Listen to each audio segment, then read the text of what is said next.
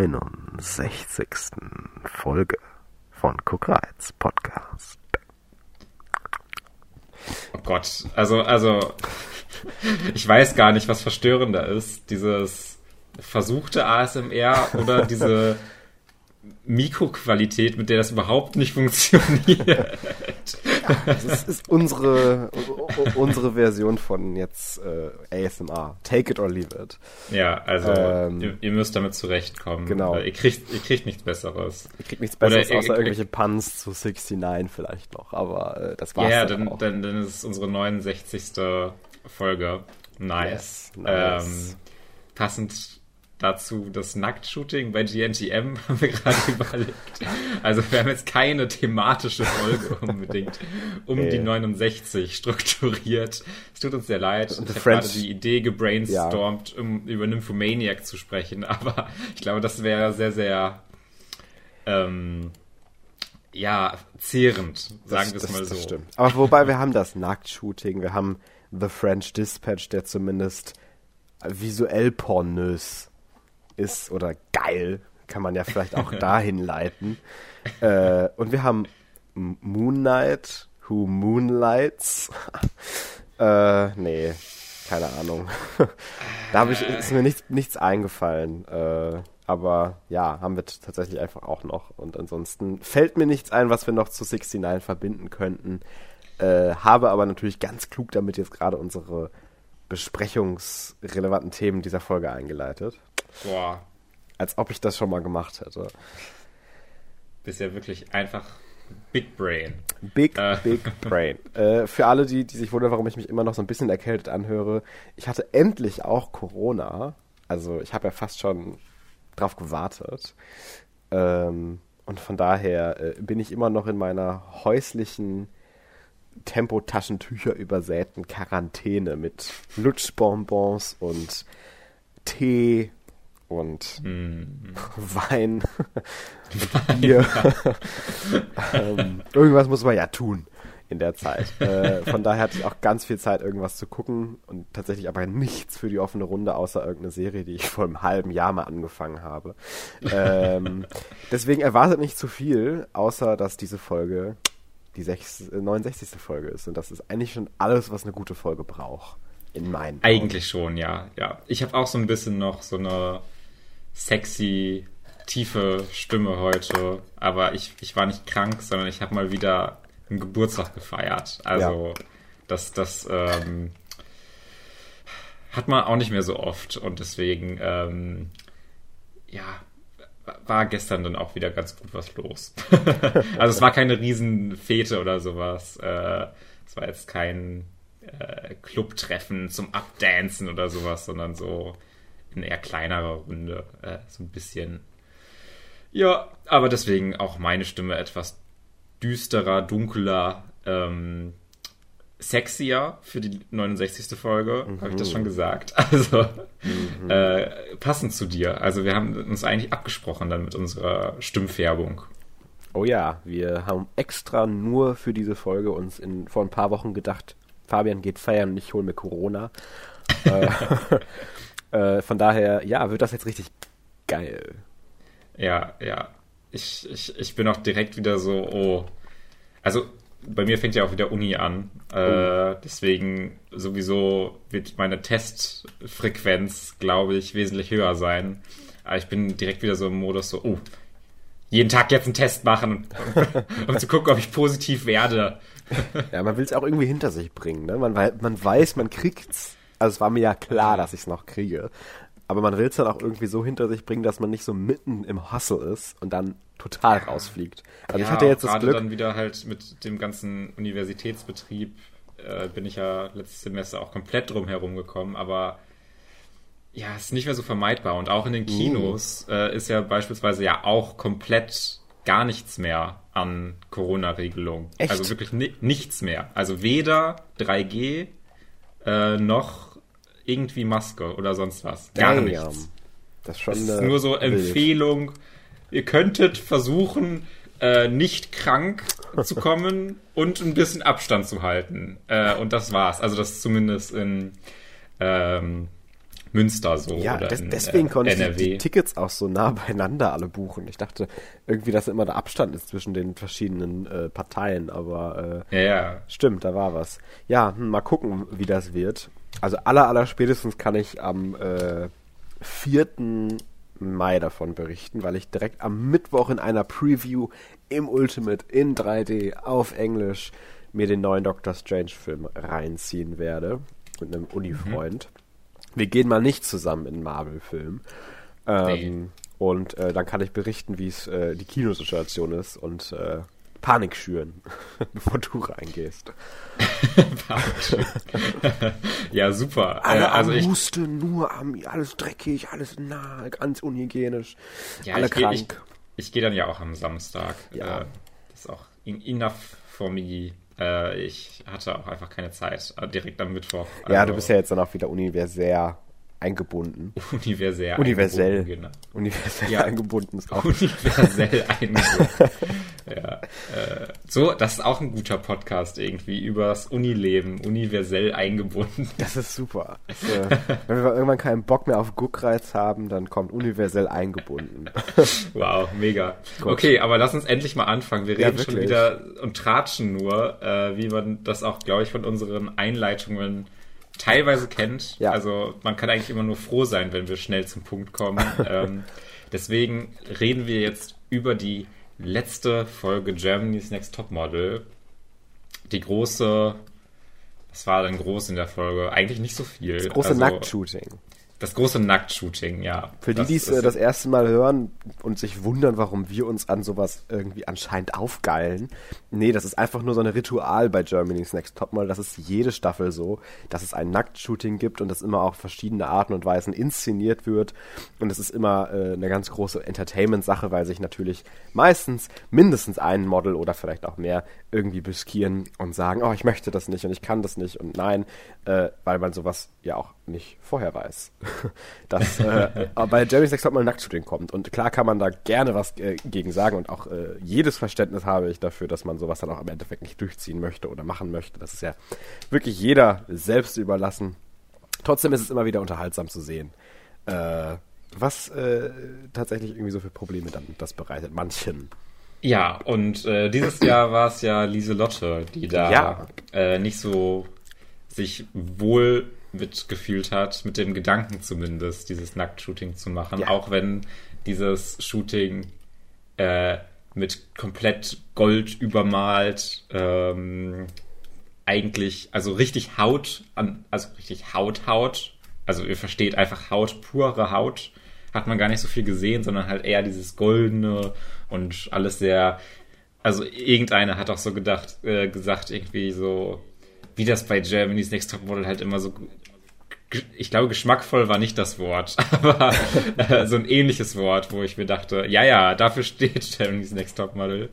Immer. Ähm, ja, Äh. und äh, das, da, da, da hatte sie äh, so ein bisschen ein Problem mit und war sich auch schon relativ sicher, dann das nicht zu machen und war sich auch mit der Konsequenz bewusst, dass sie dann aus der Show herausfliegen würde. Äh, sie ist dann aber doch noch zu Heidi gegangen ähm, und hat mit ihr geredet und Heidi, also muss ich schon echt sagen, die hat die schon ganz gut überzeugt. Also ich war so ein bisschen so überrascht, so, ey, also wenn Heidi mir das sagen würde, würde ich mich da wahrscheinlich auch nackt hinstellen. Also ich glaube, Heidi hat eine sehr hohe Überzeugungskraft, ja. Also das äh, war alles, äh, wie du schon sagtest, irgendwie sehr, äh, ja, fast auch schon irgendwie witzig, wie sie dann so mit so einer festen Meinung dahin kam, ja, ich tre trete raus, ich habe auch den Mädels schon allen Bescheid gesagt, ja, ich fahr ab und ich mach das Ja. nicht. Und Heidi dann so, äh, nein. Einfach so, no, no, no, no. Und äh, das dann wirklich hingekriegt hat, äh, auch mit ein paar Worten nur, die hat ja jetzt nicht eine Stunde auf die eingequatscht, äh, sie dann da zu behalten. Und das ist doch eigentlich irgendwie auch immer ein schön, schön zu sehen, dass das Heidi vielleicht dann doch sich ein kleines bisschen sorgt äh, oder auch Ja. ein kleines bisschen kümmert um ihre Leute. Natürlich ist Lieselotte auch die Quotensau. Sau.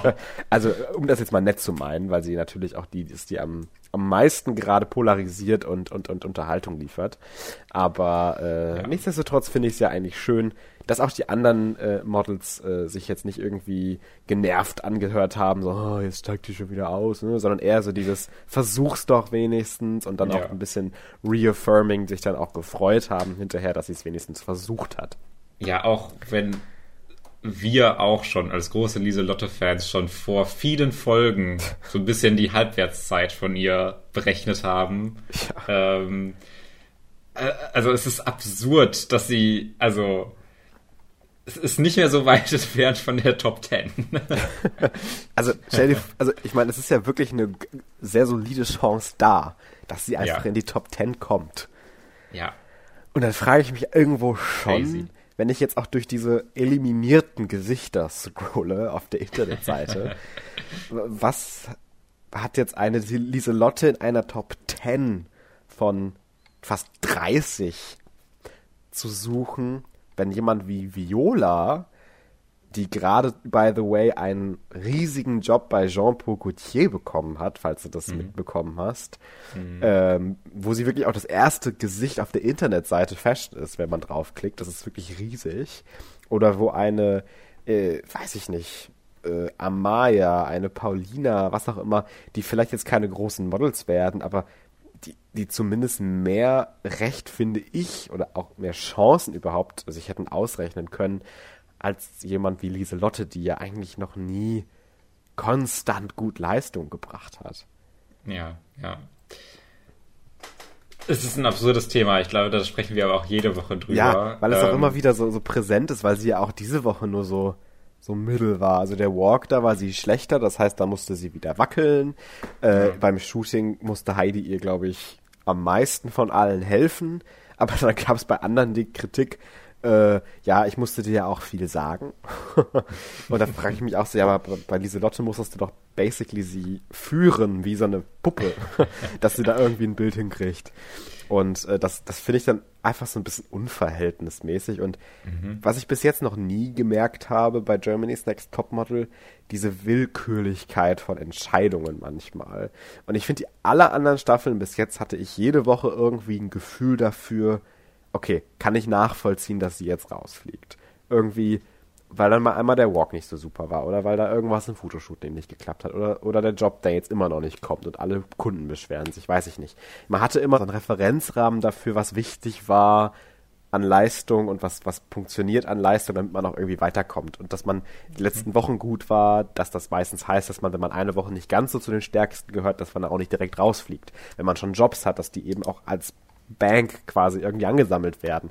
Und äh, man ja auch immer gesagt bekommt, ja, wer keinen Job hat, ist auch kein Model. Und wenn dann Leute mit Jobs aber trotzdem rausfliegen vor Leuten, die schlecht sind und keine Jobs haben, äh, das macht in dieser Staffel, finde ich, dieses ganze System so ein bisschen kaputt und man ist, kann als Zuschauer oder Zuschauerin, finde ich, ganz schwer jetzt noch einschätzen, wer tatsächlich weit kommt weil diese, dieser Referenzrahmen ein, einem so ein bisschen genommen wurde und ersetzt wurde durch ein kleines bisschen Willkürlichkeit meiner Meinung nach, was halt vor allem eben sich um Lieselotte zentriert. Weil wenn Lieselotte jetzt schon vor fünf Wochen rausgeflogen wäre, dann hätte man diese anderen Entscheidungen auch verstehen können. Dann wäre ich zwar immer noch irgendwie traurig gewesen, dass Viola jetzt raus muss, aber okay, dass die nicht gewinnt, war mir auch klar. Aber dadurch, dass diese Lotte immer weiter mitgetragen wird von Heidi, wofür sie ja gar nichts kann, ne, das ist jetzt auch gar kein Front an diese Lotte selber, ähm, und dann aber immer wieder Leute rausfliegen, die besser sind, das macht das Ganze halt leider so ein bisschen kaputt in meinen Augen. Und das finde ich so ein bisschen schade und macht es auch total schwer, am Ende eine Top 5 oder so sich zusammenzuwursteln, was wir ja nächste Woche tun müssen, weil wir das ja immer ab der Top 10 machen, dass wir dann äh, uns eine Top 5 überlegen. Ähm, und das finde ich dieses Jahr halt unfassbar schwierig, genau. weil man eben gar nicht so richtig weiß, okay, was ist, wenn Martina, die gerade eine der besten ist, arguably, in einer Woche mal nicht so gut ist, fliegt sie dann direkt raus. Äh, ja, und das finde ich halt so ein bisschen schade, diese Staffel. Ja. Ähm, ja, ja, ja, kann ich nachvollziehen. Also es gab, glaube ich, in den vorherigen Staffeln auch immer mal so Situationen, wo man sich so gedacht hat, okay, die fliegt jetzt raus. Äh, ja, Verstehe ich jetzt nicht so ganz. Äh, aber es wirkt in dieser Staffel irgendwie nochmal extremer, da stimme ich dir auch zu. Äh, wir hatten ja auch in dieser Folge ähm, am Anfang auch diesen, diesen Zwillingswalk, wo die Models an ihren Haaren zusammengeflochten wurden mhm. und sie dann zusammen mit so einem Partner-Outfit laufen mussten. Und da waren ganz coole Outfits und sowas auch auf jeden Fall mal ausnahmsweise dabei. ähm, und äh, da fand ich es dann aber auch einfach so. Also es wird gefühlt jede Woche stärker, dieser Konkurrenzkampf zwischen hm. Martina und Luan. also dieses, dieses Lu Luan war beim Walk besser und Martina so richtig so das kann, das kann die so gar nicht haben. Also, das war wirklich crazy, das war ne? Wirklich so. Also, ja, also ich gönne es ihr ja jetzt auch wirklich richtig. Ähm, dass sie auch mal besser ist als ich oder sowas. äh, so nach der Mentalität äh, hörte sich das die ganze Zeit so ein bisschen ja. an, wo sie das wirklich irgendwie nur schwer schlucken konnte. Und ich finde das super, super unterhaltsam, ja. dass da diese D Dynamik äh, halt immer verstärkt wird. Natürlich auch von äh, der Struktur und wie sie äh, sie als direkte Konkurrentinnen immer legen, äh, wird es natürlich ja. äh, weiter hervorgerufen. Äh, aber ist sehr, sehr unterhaltsam, sich anzuschauen. Ja, und wie sie auch dann hinterher beim Shooting äh, wieder so ablästernd irgendwie auch meinte über ihre Tochter, ja, die bereitet sich nie auf die Shootings vor ja. und die, ah, die, die versemmelt das total, die lässt die Sachen ja. liegen. Und das hatte sie tatsächlich auch auf Instagram irgendwie nochmal ausgeführt, dass da sogar noch was gecuttet wurde, wo sie tatsächlich diese Diskussion mit ihrer Tochter hat und irgendwie auch so sagt, ja, du lässt das sie liegen, du musst das so machen, du musst das und das machen. Wo sie dann auch auf Instagram sich so erklärt, so ja, wir streiten uns sehr häufig, wir sind sehr, sehr confident in unsere Meinungen beide. Und das merkt man auf jeden Fall. Ja, ähm, ja. Aber es ist sehr also, unterhaltsam natürlich. Ja, das ist tatsächlich crazy ein bisschen und witzig. Äh, wir hatten zusätzlich auch noch Beef. Ja. Felix, ich weiß nicht, ob du dich erinnerst. Irgendwas mit Noela. ja, mit Noela, äh, Amaya, Vivi. Vivi, Vivi. Und, ah ja. Mhm. Ähm, also Vivian. Ja, ja, genau. Ich. Und, äh, und, war das Vanessa? Oder Anita? Nee, äh, An Anita, ja, Anita. Anita also she, she's the type for it, aber. Ja, ja, ja, die war da, die war da auf jeden Fall auch dabei. Ja. Äh, wo es dann darum ging, dass, ja, man, man hat es auch nicht so ganz nachvollziehen können, was Noela jetzt, also sie, sie scheint laut zu sein, eine, eine laute Person. Mhm. Und äh, die, die Mädels können dann wohl nicht so richtig schlafen I guess. Und Aber dann sind sie einfach au au ausgezogen aus ja. dem Zimmer und haben Noela da alleine gelassen.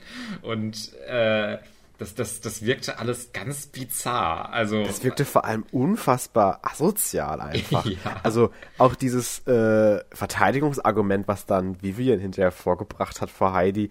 Ja, mich wundert das, dass sie direkt zu dir geht und nicht mal mit uns vorher redet naja, Bitch, wenn du einfach mit deinen drei Homies ausziehst und nicht mit ihr darüber anscheinend vorher geredet hast, dass du einfach von jetzt auf gleich bist du weg, ja, dann weiß ich nicht, ob man dann da noch irgendwie ein Privileg drauf hat, mit, dass mit einem darüber geredet wird. Also das fand ich irgendwie auch alles sehr bizarr und äh, wie du das auch schon sagtest, also irgendwie ganz komisch, diese ganze Situation. Man weiß ja auch gar nicht, also irgendwas muss ja auch mit Noela dann vorgefallen sein gehe ich mal von aus, weil ich kann ja, mir gerade, nicht weil, vorstellen, weil nur weil sie so ein bisschen lauter ist. Ja, sie hat ja auch gesagt, ich habe auch eigentlich eher das Gefühl, dass ich eher die gekränktere von uns beiden bin. Und mhm. da dachte ich auch so, was ist denn da passiert? Was hatte ProSieben da denn jetzt rausgeschnitten? Ja, wirklich, also. ProSieben, das kannst du nicht antun. Das müssen wir alles wissen. ja. Ähm, ja, und ich meine, äh, immer äh, schuldig im Sinne der Anklage, oder wie heißt das? Nee, äh, schuldig bis proven wrong oder so. Guilty, nee, not guilty until proven guilty oder so. Ich weiß es nicht. ähm, not guilty until proven wrong oder sowas, ja. ne? Oder, oder, ja, irgendwie sowas. So ähnlich. Ja, ihr wisst, was ich meine. Aber das war ja jetzt auch schon irgendwie so der dritte oder vierte Beef, in den Noela irgendwie involved ist. Und also ich kann schon mir gut vorstellen, dass sie jetzt nicht unbedingt die leichteste Person ist zum Zusammenleben. Klar, das sagt Noela ja sogar selbst. Ja. Also das ist ja nicht so, kein Geheimnis. Und dann, dass man aber wirklich so, so drastisch wirkt und dass dann drei Leute wirklich von dir wegziehen. Also ich, ich kann mir das nicht erklären, ohne dass da irgendwas rausgeschnitten wurde, weil das ist doch echt, also das ist ja so drastisch. Äh, finde ich ganz seltsam. Also finde ich ansonsten auch generell einfach sehr komisch von den dreien, irgendwie nicht korrekt, aber äh, naja, es ist auf jeden Fall wieder sehr unterhaltsam zu sehen, ja. wie gerade in dieser Staffel, finde ich, irgendwie keiner so richtig miteinander eng befreundet scheint. Also die mögen sich wohl manche und manche sind, kommen gut miteinander klar. Aber wir haben jetzt keine so Gangs wie letztes Jahr oder davor das Jahr oder keine nee. so eng umschlungene Best Friends. Also das ist alles so eher so, so Zweckbeziehungen. und wir sind die Cool Girls und wir, ja, wir sind irgendwie gut und äh, ihr habt irgendwie sowieso keine Freunde und die beiden sind Mutter-Tochter und keine Ahnung. Also es ist alles so ein bisschen sehr, finde ich, äh, kalt, diese Staffel. Die sind alle ja. sehr Konkurrenten. Kann ich nochmal anmerken, also uns war ja auch Anita von Anfang an nicht sympathisch. Ja. Aber also langsam die, die Darstellung, wie sie in diesen Episoden auftritt, wirkt immer unausstehlicher, habe ich das Gefühl. Also das ist, äh, wie gesagt, nicht irgendwie wieder so münzen, dass ich das auf sie persönlich meine oder sowas. Äh, das ist ja alles in dieser merkwürdigen Reality-Welt ja. und wie Personen da auf einen wirken. Also die ist bestimmt eigentlich eine total nette Person.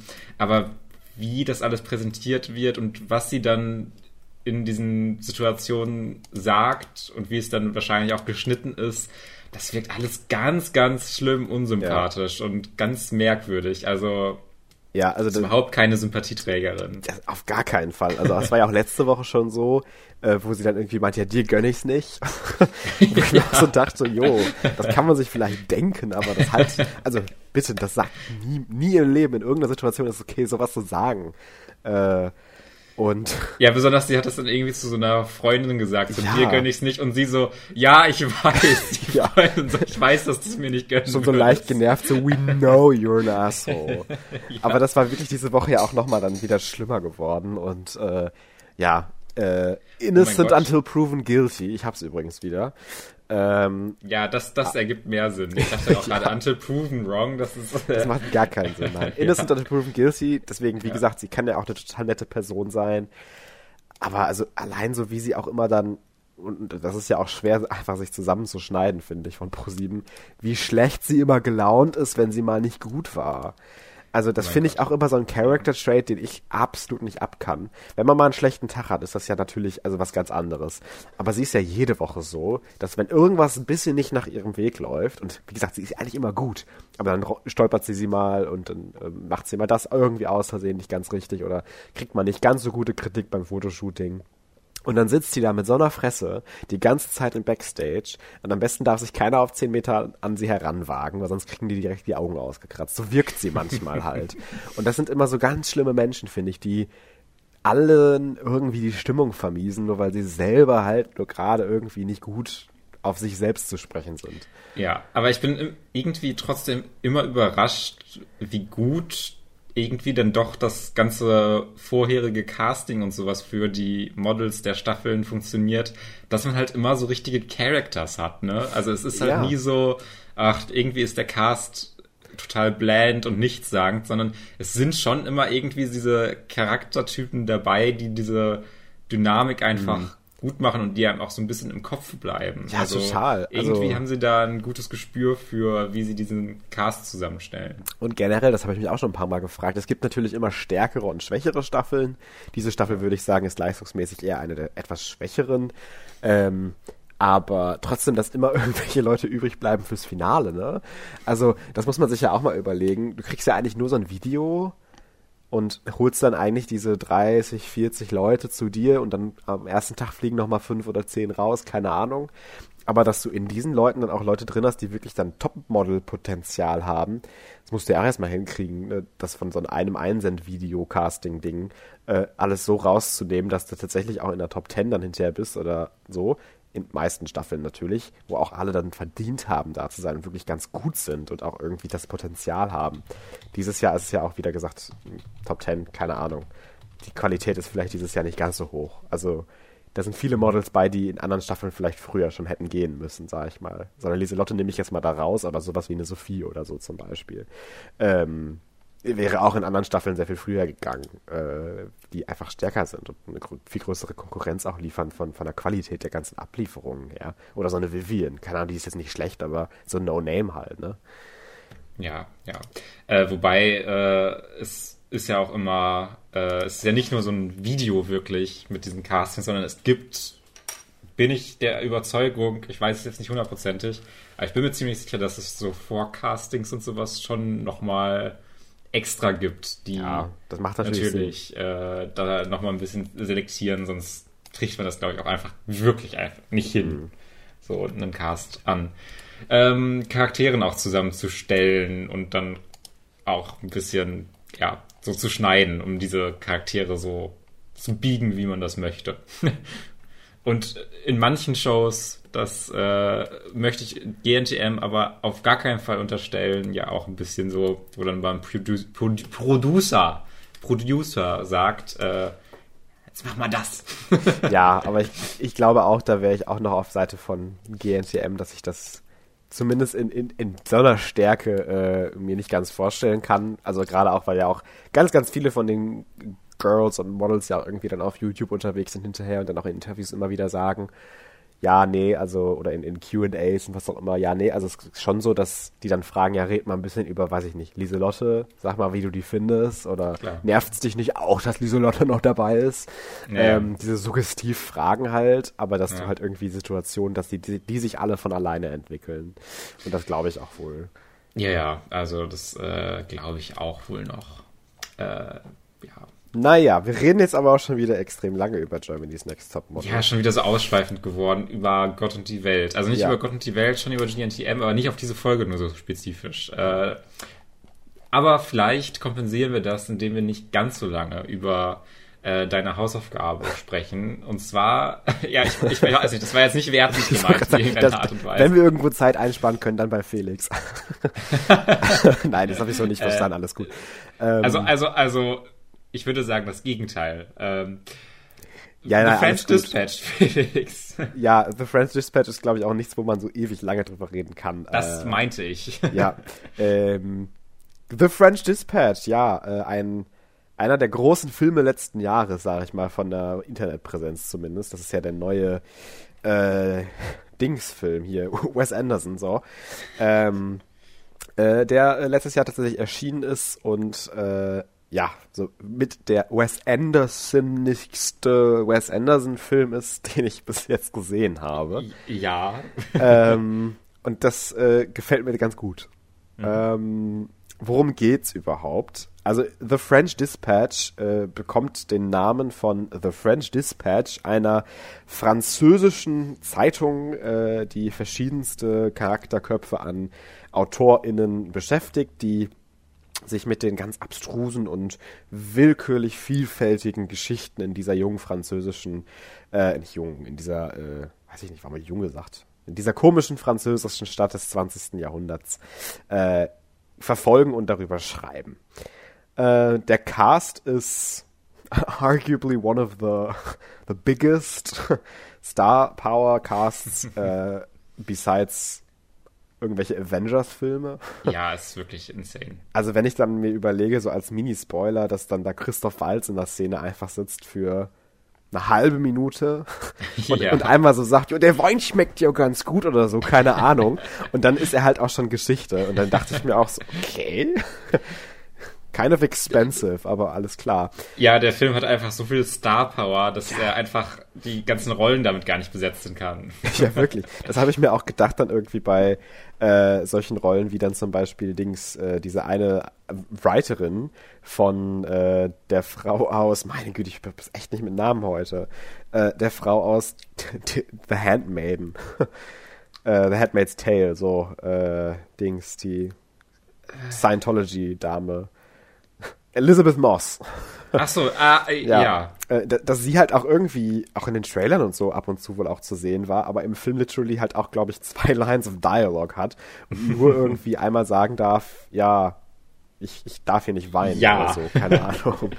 ähm, das ist auf jeden Fall total crazy, dass der Film eben so eine Star Power hat. Und die braucht er aus dem einzigen Grund, als dass es in drei oder sogar viereinhalb äh, Vignette-Geschichten erzählt wird, die miteinander nicht viel zu tun haben, außer dass sie eben von Writern begleitet und geschrieben werden, die Teil dieses French Dispatch Magazins sind.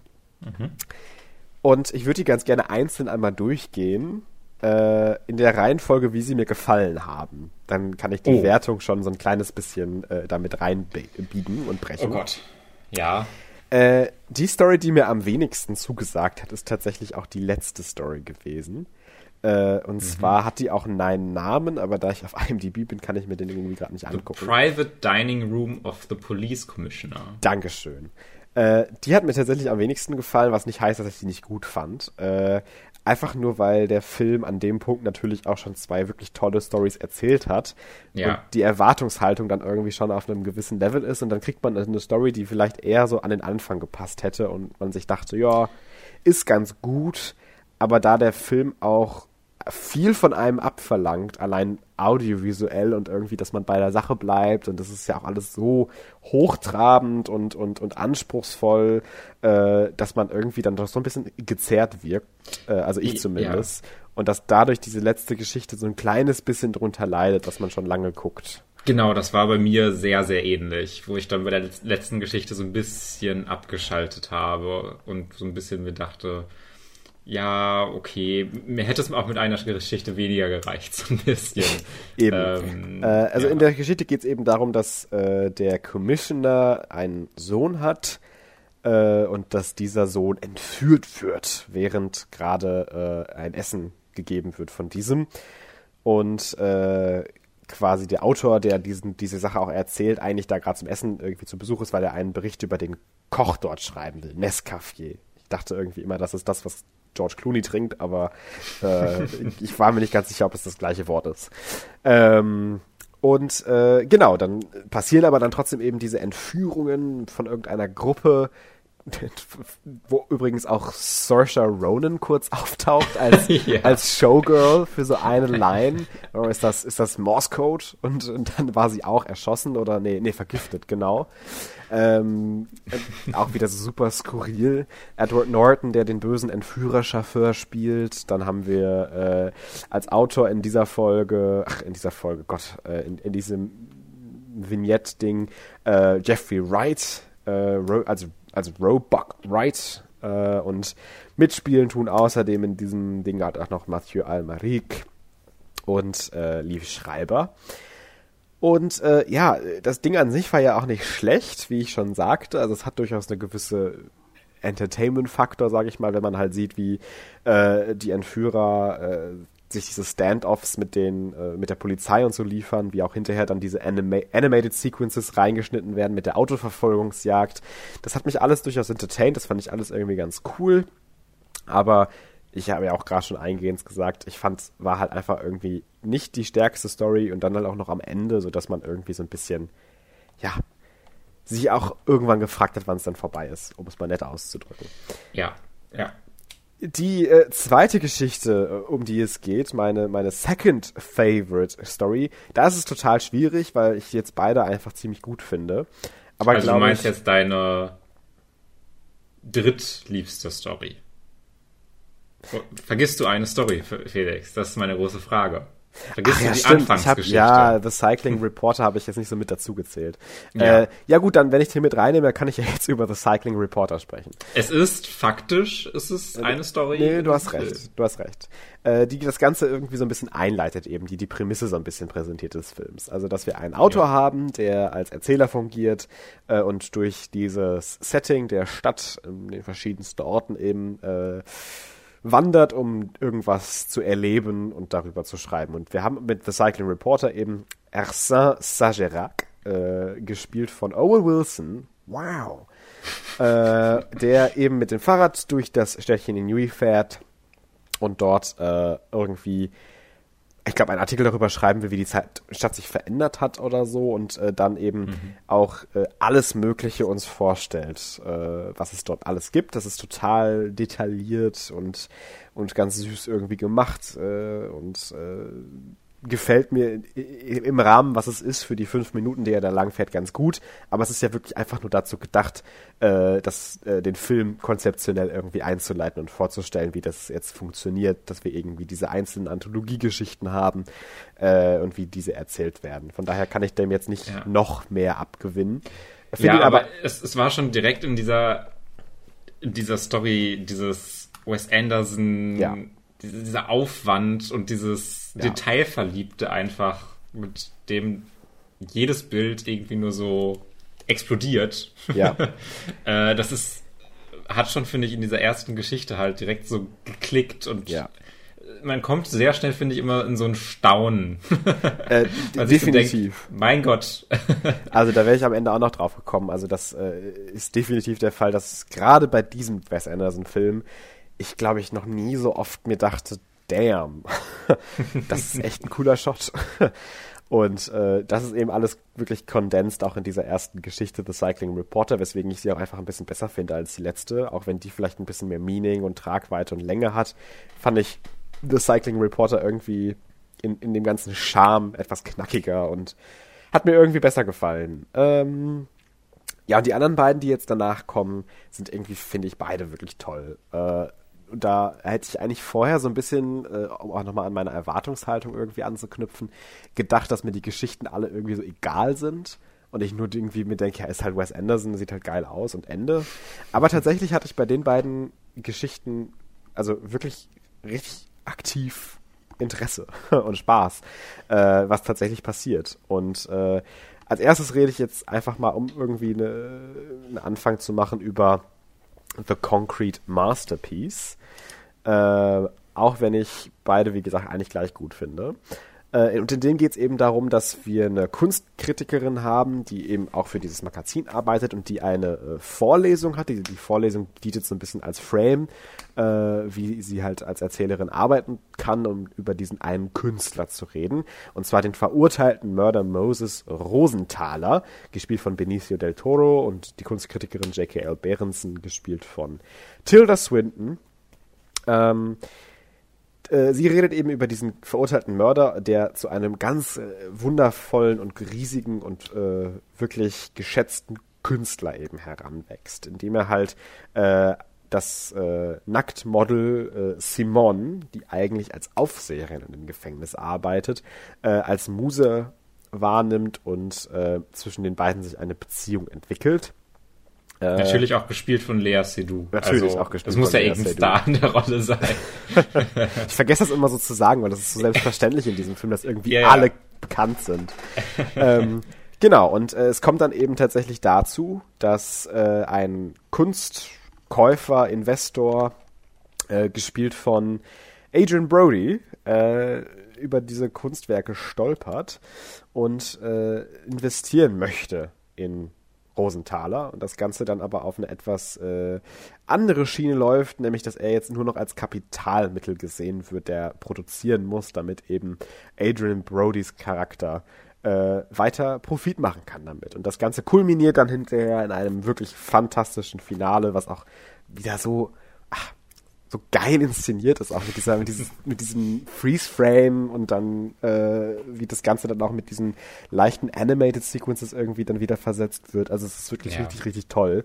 Ja. Ähm, und gefällt mir aber auch generell in, in, in seinen Themen und in, in, in dem, wie es, wie es die Geschichte auch erzählt, einfach sehr gut. Als dass wir hier auch Szenen haben, wo dann der Charakter tatsächlich auch ein bisschen Charakter bekommt. Das nicht einfach nur prätentiöse Cardboard-Cutouts sind, die halt einfach schön in dem Shot aussehen. Und ich da hatte ich immer das Gefühl, dass ich zumindest äh, auch Rosenthaler so als Charakter auch ein bisschen graspen konnte. Und äh, das hat mir bei manch anderen Wes Anderson-Produktionen manchmal so ein bisschen gefehlt oder auch in diesen Kurzgeschichten teilweise schon, dass mir die Figuren manchmal einfach so ein bisschen scheißegal sind. Und das finde ich äh, überraschenderweise, gerade bei The French Dispatch, wo ich mir da gar nicht mit gerechnet hatte, äh, in Teilen wirklich gar nicht mal so. Und ich finde, es passt tatsächlich alles ganz gut zusammen, als dass wir in jeder Geschichte so einen oder, oder zwei äh, Anchor haben, die tatsächlich Charakter bekommen, um die herum sich dann eben diese hochstilisierte äh, Kakophonie an Bildern und, und äh, Kunst, wie man es jetzt nicht anders nennen möchte, äh, aufbaut. Und das ist, falls du nichts dazu zu sagen hast, dann auch genauso bei der letzten Geschichte. Mhm. Äh, Revisions to a Manifesto. Und äh, auch die hat mir unfassbar gut gefallen, äh, weil sie arguably auch vielleicht sogar, na, ja, vielleicht mein Favorite Cast hat, ich bin mir gerade nicht ganz sicher. äh, einfach nur, weil ich Francis McDormand und Timothy Chalamet einfach unfassbar gerne sehe und auch nie gedacht hätte, dass die beide so eine krasse Screen Presence zusammen haben und so gut harmonieren.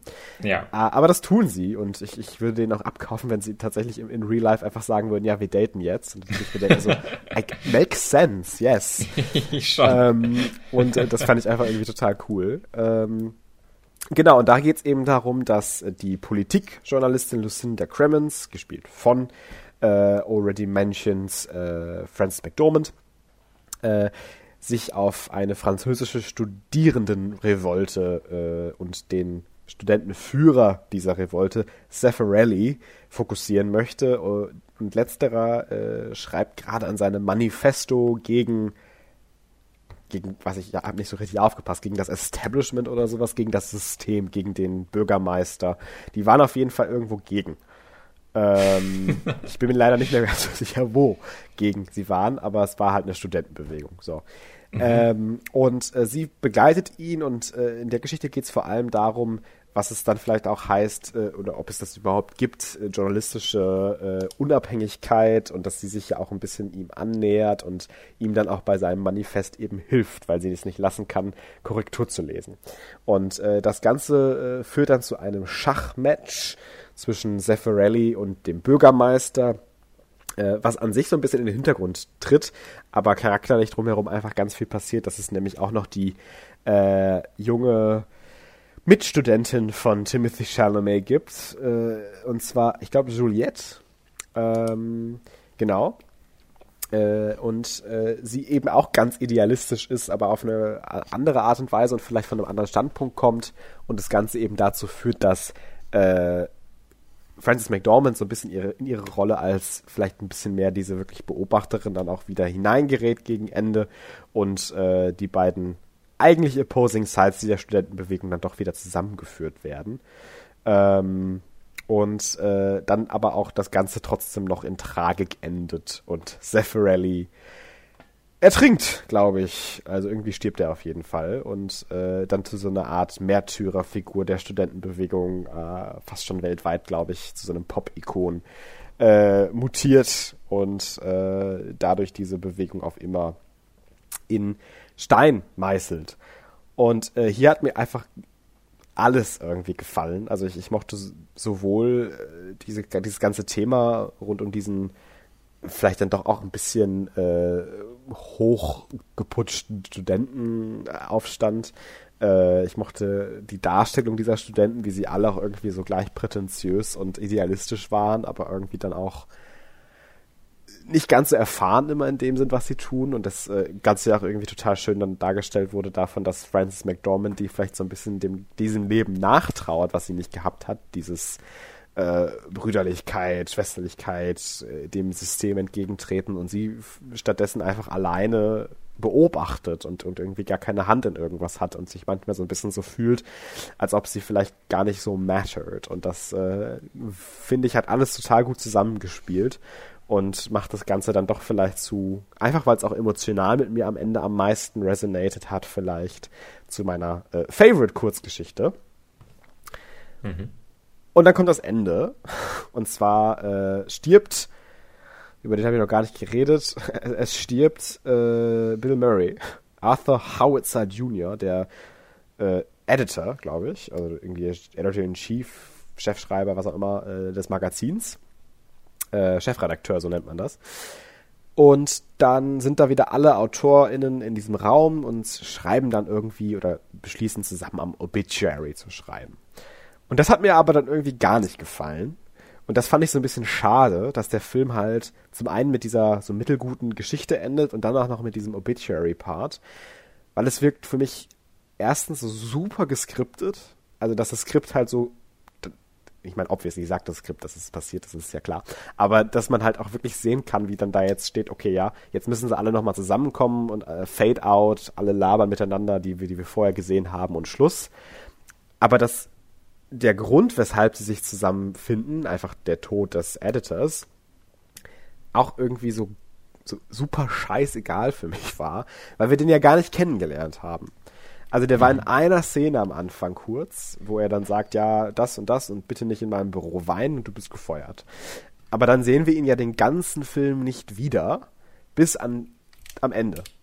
Und ich finde dann darum, dieses Ende aufzubauen, wie jetzt eben diese Figur, die ja anscheinend alle irgendwie zusammengehalten hat, arguably, äh, stirbt und äh, deswegen jetzt alle zusammenarbeiten und ein Obituary schreiben dafür hat sich für mich irgendwie so ein bisschen cheap angefühlt und so gar nicht earned, weil ich, wie gesagt, Bill Murrays Charakter gar nicht kannte. Und das fand ich irgendwie so ein bisschen. Es wurde dem Film dann irgendwie nicht gerecht, finde ich, dass man dann das Ende dann irgendwie daran gestickt hat. Hätte man sich davor vielleicht ein bisschen mehr um diesen Charakter auch bemüht, dass es tatsächlich auch irgendwie was, was Resonantes hat. Ich, ich, ich glaube, bei mir ist das so ein bisschen so. Wurde es, wurde es am Anfang nicht auch schon so ein bisschen gesagt, dass das, dass er irgendwie stirbt oder sowas? Ja, yeah, das wurde schon ja, ne? vorweggegriffen, genau. Das, das wurde schon vorweggegriffen. Ich glaube, deshalb äh, hat das bei mir dann vielleicht äh, doch ein bisschen besser funktioniert, weil ich mir dann dachte, oh, das soll jetzt auch nicht diese emotionale Überraschung oder sowas sein, sondern das ist halt so ein bisschen auch der Rahmen von dem Film, der hier gegeben wird. Äh, ich glaube, deshalb äh, hatte ich da jetzt nicht so das Problem mit, aber es löst natürlich jetzt nicht irgendwie die krasse emotionale Reaktion jetzt bei einem selbst aus, wenn ähm, das passiert. Äh, mhm. Aber ich hatte auch gar nicht so das Gefühl, dass der Film das möchte. Also. Nee, also das muss er ja nicht möchten nee, muss er ja nicht wollen, so. Ähm, aber äh, ich hätte es trotzdem irgendwie schön gefunden, wenn, wenn sich das Ganze für mich ein bisschen runder angefühlt hätte, weil es so für mich, auch wenn es vor, vorweggegriffen wurde, äh, den Film trotzdem irgendwie so eher schlecht als recht für mich persönlich zumindest rahmt und äh, da sich auf irgendwas dann doch am Ende wieder konzentriert wird, was ich so als total peripher und unwichtig für den Film erachtet habe und das fand ich irgendwie so ein bisschen schade. Ja, okay. Aber ansonsten, um nochmal ein ganz großes, endgültiges Fazit zu ziehen, hat mir der Film wirklich sehr, sehr gut gefallen. Und ich hätte nicht gedacht, dass er mir tatsächlich so gut gefällt, weil es arguably einer der wirklich äh, schönsten, am geilsten aussehendsten Filme ist, die ich bis jetzt her so gesehen habe. Allein von der Komposition der, der ganzen Shots und den Farben und der Kamera. Und also das ist wirklich ganz großes Kino. Allein dafür lohnt sich das eigentlich schon, sich das anzugucken. Ähm, das will ich auch nochmal losgeworden sein, genau. Mhm. Ja, cool. Ähm, also ich bin da, glaube ich, sehr, sehr ähnlich einfach mit dir ja. äh, in der Meinung. Äh, hab da auch jetzt nicht mehr so viel zu, zu sagen. Also ich habe vielleicht, äh, würde ich mal dazu sagen, dann doch zwischendurch so ein bisschen Längen empfunden, ähm, was aber jetzt gar nicht so unbedingt sowas ist, was ich dem Film jetzt total ankreiden wollte. Ich glaube, das liegt einfach so ein bisschen darin, was das auch für ein Film ist, ja. dass ich so zwischendurch so ein bisschen so mir denke, ja, das ist, das ist alles schon sehr, sehr gut, aber ich bin gerade so ein bisschen so zehrend. Ich glaube, ich ja. fühle mich gezehrt.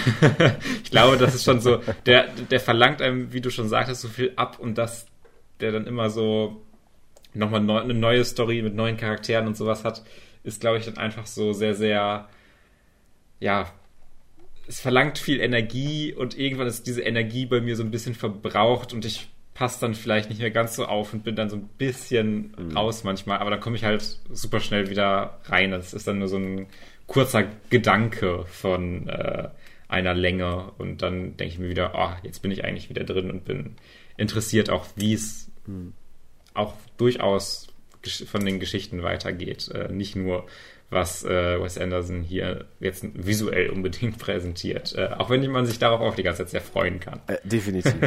definitiv. Okay, dann Schön. sind wir, glaube ich, auch fertig mit The French Dispatch. Haben wir dann doch ein bisschen länger drüber geredet. Gerade wenn man halt alle vier Geschichten ja. nochmal so ein bisschen bespricht, dauert das ja dann doch ein bisschen länger. Ähm, ich frage mich gerade, hast, hast du ein offenes Rundenthema, über das Wir sind noch gar nicht durch. Wir haben noch Moon Knight. Ach, ja, habe ich vergessen. Aber, aber ehrlich gesagt, also ich, ich weiß nicht. Ich war auch diese diese Moonlight-Folge habe ich nicht so gefühlt. Hast du nicht so gefühlt? kann, kann ja. ich schon mal vorab sagen. Äh, es äh, hat mich auch sehr überrascht. Äh, es war jetzt auch nicht schlecht, aber ja. wir kommen ja jetzt dazu. Äh, es wir geht kommen nämlich jetzt dazu. um die genau. äh, dritte Episode Moonlight, The Friendly Type, ähm, in der äh, das Grab von Amit. Amit von verschiedenen Parteien aufgesucht werden soll. Und wir da dann halt jetzt äh, im Grunde schon so ein großes Ziel auch für diese Episode ja. so ein bisschen kriegen, was das alles so ein bisschen geradliniger laufen lässt, dass es nicht so verteilt ist, sondern man hat schon so ein Ziel vor Augen. Aber ich glaube, um das vielleicht schon mal so zu, vorwegzugreifen, ist alles halt wirklich echt gut gemacht. Das ist halt eine coole Episode, eine coole Folge. Ich glaube aber, ich hätte, also mir persönlich so ein bisschen gewünscht, oder ich hatte persönlich so ein bisschen das Gefühl, dass es zu sehr so ein klassisches Adventure-Ding dann doch wieder ist. Ja. Wo ich mir erwartet hätte, dass es vielleicht nochmal so ein bisschen in eine andere Richtung geht und wirklich nochmal ein bisschen charakterfokussierter mhm. ist. Und dann geht es sehr in diese Richtung wieder, oh, wir müssen jetzt äh, hier das Grab finden und dann passieren irgendwelche Action-Sachen und dann ist hier der Gag äh, mit den verschiedenen Persönlichkeiten, die dann mhm. ihn übernehmen, äh, halt immer so drin und das war's dann aber für mich dann leider auch so ein bisschen. Also nicht, wieder nicht äh, falsch verstehen, ich fand auf gar keinen Fall, dass das jetzt irgendwie eine schlechte Folge war oder sowas. Mhm. Ich glaube einfach nur, dass ich mir auch so von dem, wie die erste Folge vor allem präsentiert war, hätte ich mir einfach so ein bisschen was Spannenderes für mich persönlich mhm. im Sinne von ähm, ja, interessanten Dingen, die man jetzt noch nicht so oft gesehen hat, äh, ja. gewünscht. Das war einfach so ein bisschen mein Gefühl dabei. Ja, ähm, ja also ich, ich, ich, wusste jetzt auch gar nicht, ob du mir da irgendwie auch nur ansatzweise zustimmst. äh, ich war mir da gar nicht sicher, weil es ist ja, wie gesagt, es ist ja wirklich einfach eine gut produzierte Folge auch wieder. Also mhm. äh, ich habe da jetzt objektiv gar nicht so viel dran auszusetzen. Es war aber immer noch dieses Gefühl einfach dabei. Ja, nee, also ich äh, würde dir auf keinen Fall widersprechen wollen. Also ich hatte vielleicht am Ende noch ein bisschen mehr Spaß damit oder war auch noch ein bisschen mehr dabei. Aber was ich vor allem gemerkt habe bei dieser Folge ist wieder so dieses so mittelprächtig ausgeklügelte Writing. ja. äh, und das fand ich äh, bei vielen Disney Plus Serien bis jetzt so. Äh, ich meine, es ist nicht so schlimm wie Book of Boba Fett, da können wir ja direkt mal drüber reden. Aber äh, und, und auch Falcon the Winter Soldier oder so, das ist ja immer noch alles meilenweit entfernt. Aber trotzdem hatte ich irgendwie bei allen Serien oder bei vielen Serien das Gefühl, auch bei denen, die mir gefallen haben, das muss ich auch dazu sagen, das Writing ist jetzt vielleicht nicht so das, das Emmy Award winning Writing. Also es ist alles nee. so sehr zweckorientiert, sehr konzeptionell, sehr, okay, wir machen das jetzt, weil das cool aussieht, aber es hat wenig also wenig tatsächliche Tiefe zu sich, finde ich, und wenig tatsächliche Raffinesse zu sich. Ja. Und das fand ich so ein bisschen schade, weil die erste Folge einen ja dann doch in so ein bisschen neue Gefilde wirft und auch so ein bisschen desorientiert zurücklässt, was überhaupt abgeht. Und dass dann aber auch in der zweiten und dritten Folge alles total aufgelöst wird. Ich, ich glaube, das ist auch so ein Teil davon, was ich auch meine. Ja. Ähm, dass halt auch dann diese Raffinesse fehlt, mhm. um es zu irgendwie was ja. Größerem, Interessanterem zu machen. Und das ja. ist ein bisschen so, ja, dadurch ein bisschen flach wirkte diese mhm. Folge.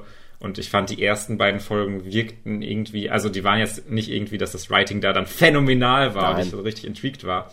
Aber es wirkte irgendwie so, als ob dieses Potenzial gesät ja. wird, dass man darauf richtig aufbauen kann. Mhm. Und das wurde noch nicht so delivered. Ich könnte mir aber vorstellen, dass es vielleicht in den nächsten Episoden auch wieder ein bisschen bergauf geht für mein persönliches Empfinden. Ja, also das ist auch generell noch so eine Frage. Ne? Wir sind ja echt weit eigentlich schon in dieser Quest.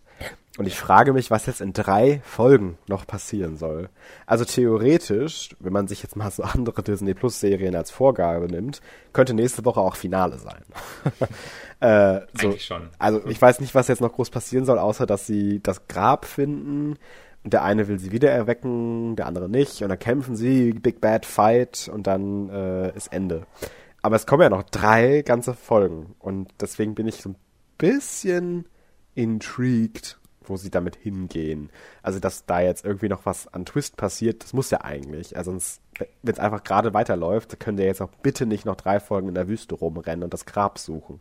Mhm. Ähm, was ich der Serie aber immer noch zugute halten will, ist äh, ihr Villain, Arthur Harrow. Also, weil einfach auch Ethan Hawke, ich glaube, aus der Rolle alles rausholt, was möglich ist. ähm, und auch gerade äh, ich das ganz refreshing finde, dass wir mal wieder einen Villain haben, der jetzt nicht irgendwie erst in der vorletzten Folge als Twist revealed wird und dann gar keine Zeit hat, irgendwie sich zu entfalten, sondern dass wir tatsächlich einen actual Character haben, der äh, übrigens als Villain Kingpin. funktioniert. genau. Kingpin, oh, Agatha Harkness, oh, He Who Remains, oh. ähm, nichts gegen alle diese Charaktere, aber äh, naja. Äh, und das gefällt mir eigentlich ganz gut und auch äh, dass er so ein bisschen Szenen auch für sich bekommt, äh, wo er dann auch irgendwie zum Beispiel jetzt mit Konshu, also wo er schon in Stein ge ge gebunden wurde, äh, nochmal interagieren konnte und so. Ich finde, das gibt den Charakter auf jeden Fall eine viel, viel größere Tiefe, als ganz, ganz viele Vorgänger von ihm irgendwie äh, bekommen durften. Und das gefällt mir ganz gut. Was mir nicht so gut gefällt, leider, ist halt tatsächlich Mark Spector. Äh, weil ich finde ihn halt einfach ein bisschen bland. Äh, da fand ich Steven, oder Steve, doch, Steven irgendwie ein bisschen interessanter und war auch ein bisschen sympathischer und irgendwie ein bisschen more quirky und ja. in more entertaining, einfach sich den anzugucken. Und Mark ist halt so diese typische Blockbuster-Protagonist. Mhm. Und das fand ich manchmal so ein bisschen schade, dass es dann doch auf dieser etwas oberflächlichen Hälfte bleibt. Aber die Visuals, wie Konshu zusammen mit ihm den Night Sky zurückdreht, gehören mhm zu meinen Favorite Visuals der Disney Plus Serien auf jeden Fall bisher. Ja, und das ist halt auch wieder so ein Ding, äh, wo man sich in, es gibt wieder mehrere Shots, wo man sich so ein bisschen denkt, ah, das CG funktioniert hier jetzt nicht so gut, das sieht jetzt nicht toll mhm. aus. Aber die Art Direction ist halt so ja. stark, dass das halt meiner Meinung nach gar nicht so die Rolle spielt. Äh, das ist halt wirklich so, die Art Direction ist so wichtig. Es muss nicht realistisch unbedingt aussehen, dass alles wirklich perfekt CG-mäßig äh, da umgesetzt wird. Gerade in einem Serienformat ist das ja auch immer mhm. einfach eine super schwierige Aufgabe. Äh, aber mit so einer starken Art Direction äh, kann man einfach super viel auch so anfangen und an visuellen, äh, coolen Sachen präsentieren. Ja, definitiv. Worauf ich jetzt noch hoffe, ist, dass wir auch ein paar andere Götter sehen, als, also in ihrer voll-flashed Form. Äh, weil ich, mhm. es hatte schon so ein bisschen so ein Budget-Gefühl, finde ich, dass sie jetzt irgendwie da, darum herum schreiben mussten, warum jetzt nicht alle Götter da sitzen, sondern so, ja, nee, das sind die Avatare und dann wird da durch die gesprochen. Und äh, das fand ich so ein bisschen, ja, I guess ist okay, aber naja, irgendwie auch irgendwie schade, dass man dann doch nicht genug Budget vielleicht hatte, zur Verfügung hatte, alle so geil outzuflashen und so toll zu directen wie Konshu. Felix, wird, wird American Gods jetzt einfach MCU-Kanon? Ich habe mich da wirklich auch dran erinnert. Gefühlt, ja, ne? also ich weiß gar nicht, also es muss ja irgendwas Konkretes geben, warum wir da beide auch direkt dran gedacht haben, dann, als wir das geschaut haben. Also ich kann mir schon gut vorstellen, einfach erstens diese Avatar-Sache, ja. Dass es ja, dass basically Menschen sind, die aber Götter sind eigentlich in ihrer Realform.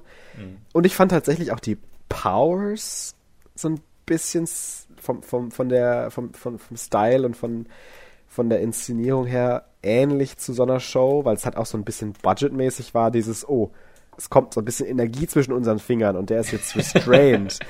ähm, und das ist halt bei American Gods auch häufig der Fall gewesen.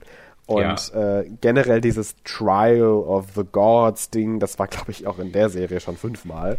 Ähm, und äh, deswegen habe ich mich da auch tatsächlich wirklich so ein bisschen dran ja, erinnert gefühlt. Ja, und ich, das, das ist halt auch wieder so eine Sache, dieser, dieser God Trial und dieser ganze Ja. Verbund an den anderen Göttern, das ist halt alles so, also das ist so simpel, wie es nur sein kann. Also da wird ja gar keine Komplexität irgendwie eröffnet oder irgendwelche wirklichen Diskussionen groß oder sowas. Es ist sehr, sehr simpel geschrieben, äh, was wieder da rein was du auch schon gesagt hattest. Und nicht nur simpel, sondern auch ehrlich gesagt ein bisschen stupid. also ich, ich, ich frage mich dann wirklich so, äh, ist das jetzt irgendwie einfach nur ein bisschen, also check ich es einfach nur nicht, die Raffinesse dahinter oder ist es wirklich einfach so ein bisschen dumm? Weil ich verstehe immer noch nicht, warum Concho das jetzt gemacht hat, weil ja. also irgendwie, erstens, also war doch, war es, war es dann nicht irgendwie von vornherein klar, dass Arthur Harrow keiner Schuld zu Lasten fallen kann? Und warum kann er sich einfach rausreden? Der, der on trial steht, einfach sozusagen, ja, he's insane. Look at him. Und ah ja, okay, Arthur, dann geh mal wieder. Tut mir leid, dass wir dich belästigt haben. Also da dachte ich mir echt so ein bisschen, ja, ey Leute, also convenient Also ich glaube nicht, as dass fuck. es da, ich glaube nicht, dass es da äh, so Sachen gibt, die du wirklich verpasst Nee. an äh, Begründungen. Ich glaube, das ist einfach so ein bisschen Und- so. Und to, to be fair, also Ethan Hawke hat es fast hingekriegt, dass ich das nicht questione, warum Arthur Harrow sich rausreden konnte. Aber auch nur fast. naja, okay, Ja. aber wir sind ja immer noch äh, im Großen und Ganzen positiv über Moonlight am Reden. Also das ist definitiv immer noch eher eine, eine Serie Richtung WandaVision Loki als Richtung äh, Fa- Falcon Winter Soldier. Ähm, aber das wird sich ja auch jetzt mit der zweiten Hälfte der Serie nochmal ein bisschen mehr entscheiden. Je nachdem, was es jetzt tatsächlich auch nochmal macht. Ja, äh, ich, ich, ich würde mir sehr wünschen, ein bisschen Charakterfokus nochmal Ja. zu geben und nochmal ein bisschen mehr auf die Psyche äh, von Ja. Oscar Isaac einzugehen. Ähm, das fände ich interessant äh, und das wäre auch wirklich halt mal so ein Schritt, wo man sich auch denken würde, dass das jetzt eine MCU-Show macht, würde man jetzt nicht so denken. Mhm. Ja. Und das war so ein bisschen meine Hoffnung auch für Moon Knight, dass sie da halt wirklich in so ein Territorium auch durchaus reingeht und sich da was traut. Und da Ja. hoffe ich sehr drauf. Ich, ich erwarte es jetzt nicht unbedingt. Ich bin nicht total enttäuscht, wenn es das jetzt nicht macht. Mhm. Ähm, aber ich glaube, so könnte es das nochmal in eine coole Richtung nochmal lenken, die ein bisschen was anderes ist. Also, Ja. ähm, ja, ich, ich bin ja sowieso auch so ein. Eine meiner Lieblingsshows. ich, also, das eigentlich, sind eigentlich Spoiler, aber äh, da sind auch so Wendungen und sowas drin, die. Ähm, mit multiplen Persönlichkeiten zu tun haben, die auftauchen. Ähm, und äh, ich bin Sucker für sowas. Deswegen, also da, da, das wirft halt wieder so ein bisschen die Frage auf, wie repräsentiert man so multiple Persönlichkeitsstörungen, ähm, psychische Krankheiten.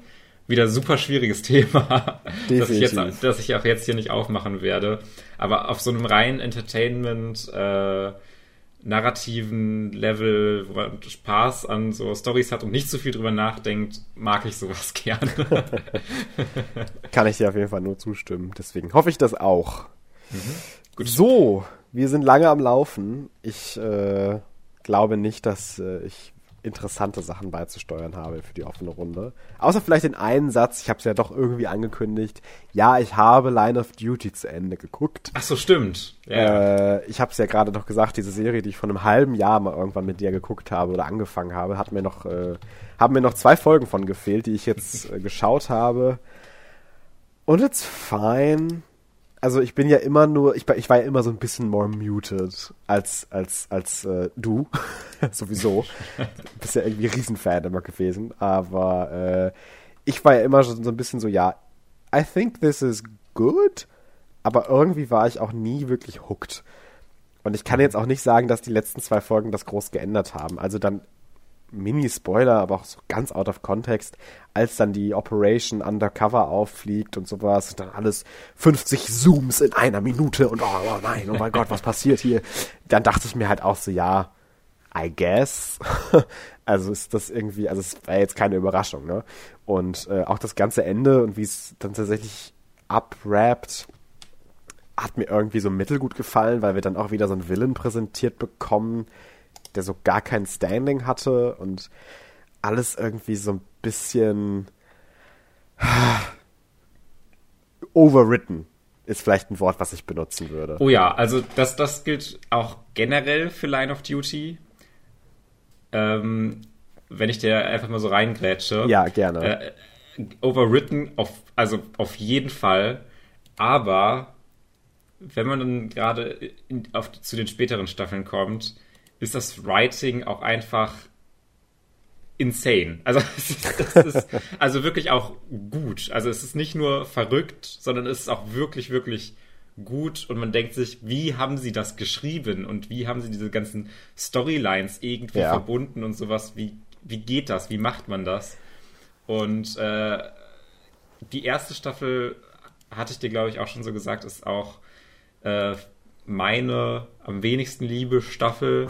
Äh, ich finde die zweite, dritte, vierte Staffel habe ich geschaut, die fünfte habe ich noch nicht gesehen, muss ich unbedingt noch machen. Ja. Äh, die sind alle sehr auf einem Niveau und die erste Staffel ist da so ein bisschen drunter. Ähm, aber also was die Show für Twists macht und was für Sachen passiert, ist halt wirklich cool und äh, verrückt und es ist ja, also gerade auch dann, es gibt halt äh, ja dann wirklich auch jede Staffel so einen anderen Antagonisten. Mhm. Und da gibt es halt wirklich dann äh, auch einfach sehr, sehr coole Konflikte und diese Kämpfe dann zwischen dem äh, Team des ähm, dieser Korruptionseinheit ähm, und diesen Antagonisten, äh, die sind dann wirklich super spannend auch einfach. Also diese, ja. diese Szenen, also immer wenn eine Szene kommt, wo äh, verschiedene Leute dann äh, in diesem Interrogation-Raum äh, sitzen und dann ihre Beweise präsentieren und gegenseitig äh, sich äh, ja im Grunde irgendwelchen Sachen beschuldigen, äh, das ist immer super und macht total viel Spaß. Das war jetzt äh, auch mein Fave, finde ich, wenn ich da auch dazwischen grätschen darf. Diese Interrogation-Scenes, wo dann irgendwie immer so Interview terminated oder sowas am Ende dann gesagt wurde und so. Das fand ich irgendwie immer total cool. Ja. Ähm, also diese ganze Technik dahinter, ne? Das, das wirkt halt einfach super well researched und total thorough und ja, overwritten, wie gesagt. Ähm, aber es war ja sehr immersiv, das kann man ja zumindest sagen. Also man hat sich ja zumindest reinversetzen können in diese Welt der Polizei in, in, in London.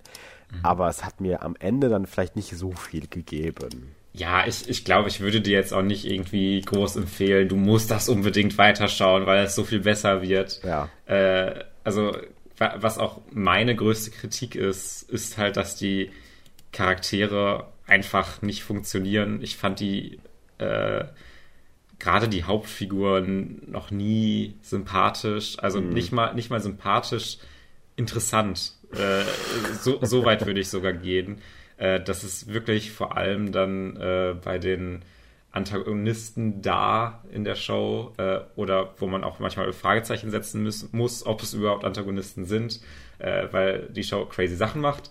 Ähm, und ja, das, das, das ist halt wirklich ein großes Problem und so einen großen Haken, den man hinnehmen muss, äh, wenn man so sagt, ja, die Hauptfiguren, also die sind halt wirklich nicht gut. ich wollte es nicht gesagt haben, aber ja, ich, ich habe die Namen mir nicht mal während der Show gemerkt. und jetzt auch schon wieder alle vergessen und äh, kenne nur noch DCI Gates und Gates, ja. Gates. Äh, und das, das war's. Und äh, ja. Ja, äh, von mir trotzdem, ich muss nochmal eine Empfehlung für Line of Duty aussprechen. Also ich bin da wirklich so ein kleiner Fanboy, gerade weil es halt auch so unbekannt ist, glaube ich. Äh, zumindest in Deutschland und Großbritannien hat es, glaube ich, ein bisschen mehr Following. Mhm. Ähm, nutze ich jede Gelegenheit, um diese Serie nochmal äh, zu empfehlen, äh, weil da steckt echt ganz schön viel cooler Stuff drin. Äh, man muss sich ein bisschen durch ein paar Sachen durchkämpfen, aber das, das, das, das, das, das lohnt sich trotzdem. Sehr okay. schön. Ein schönes Schlusswort. Äh, wenn du mir jetzt noch eine Hausaufgabe geben würdest, hätten wir diese 69. Episode gut überstanden. ja, äh, ich habe auch diese Woche so ein bisschen überlegen müssen, so, was kann ich Felix denn jetzt geben? Ich hatte irgendwie nicht so richtig krassen Idee. Äh, und bin dann letztendlich äh, dazu gekommen, einen Film, den ich auch schon mal besprochen habe, das ist aber auch schon ganz schön lange her, der, glaube ich, relativ kontrovers auch in der Diskussion sein könnte. Uh. Also das ist auf jeden Fall ein kontroverser Film. Äh, und zwar The Nightingale. Okay, Schrei nach Rache. Äh, der deutsche Beititel. Äh, der, äh, ich glaube, es ist immer noch der neueste Film von äh, Jennifer Kent, die ja auch der Babadook äh, directed ah. hat. Ähm, ist ein harter Film, also äh, nicht irgendwie, man muss ein bisschen mit der Erwartungshaltung auch rangehen, dass jetzt was Heftiges kommt und dass okay. jetzt nicht so ein einfach so ein random spaßiger Horrorfilm ist, sondern ist schon schon nicht so schön, was da passiert.